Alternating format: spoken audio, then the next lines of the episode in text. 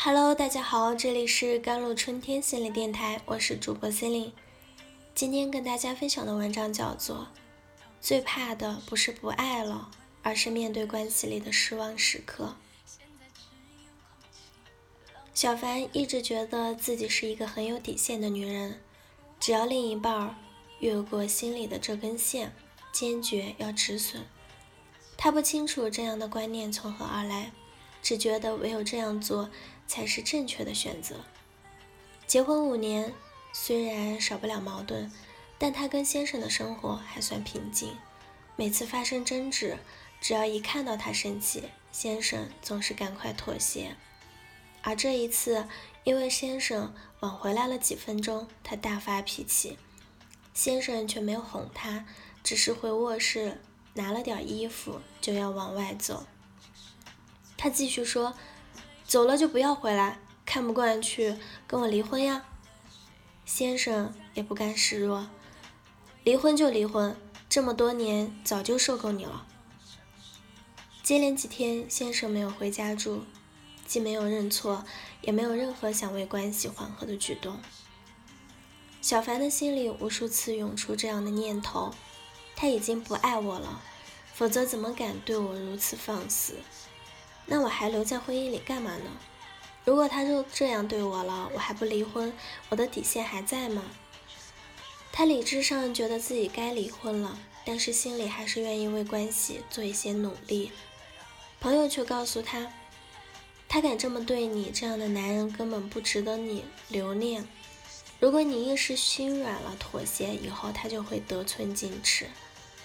小凡心想，他这么多年都对我很好，这次。一定还是有什么苦衷吧，至少得分清原因再离吧。如果他是迫不得已才这样做，那就不是真的不爱我。我们还是有机会。如果到时发现真的不爱我了，我再做决定也可以。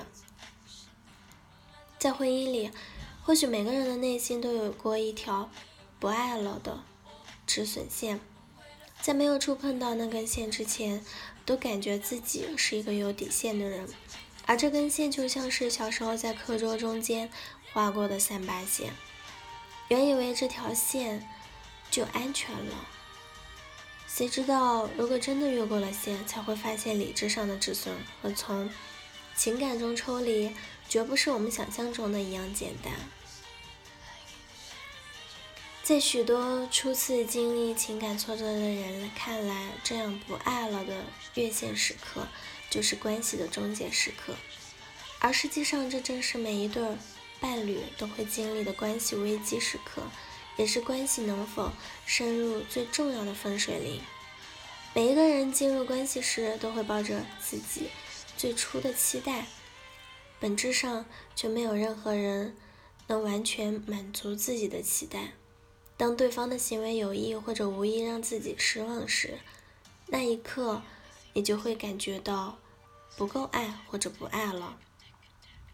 如果仅仅以自己是否满足来衡量一段关系的爱与不爱，那么就只能选择一个无条件顺从自己的伴侣。当对方表现出真实的自己时，你就可能会用对方不够爱来评估关系。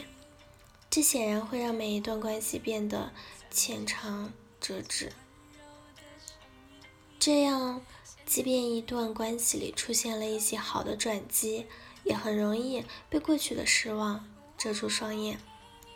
所以在亲密关系里，那些最缺乏安全感的人，常常很怕自己的选择失误，会被自己的情绪化的需要主导，过度的考验对方爱的程度，而忽略了关系本质上。两个人共同参与的结果，我们常常看到触底反弹的婚姻也不在少数。但如果只是简单的衡量对方爱与不爱，只是一味的预设爱应该是什么样子，不管耗尽多少精力去改变对方，在关系里都很难起作用。当一个人在关系里感觉不够爱时，会有一种失控的无助感。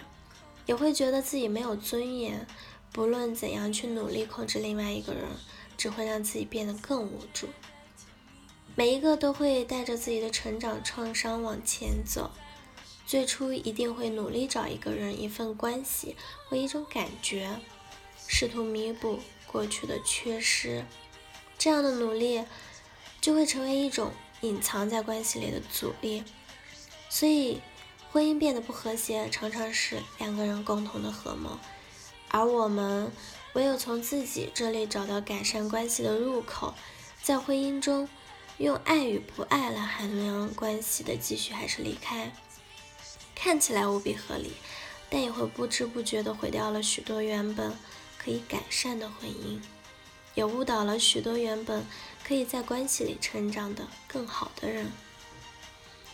在婚姻里，爱的感觉就像潮水，可能涨潮，也可能退潮，更多时候可能交替出现，不得不赶快结束关系来平息心里的愤怒和恐惧。等不到下一次涨潮的来临。当我们在婚姻中感到失望无助时，最重要的是给自己一个过渡期，去理解关系、接纳变化、活出自己，也允许对方做同样的内心调整。这样，不管你经历怎样的婚姻，都可以活出一个更好的自己，让真正的爱离自己更近一点。好了，以上就是今天的节目内容了。我是 c e l i n e 我们下期节目再见。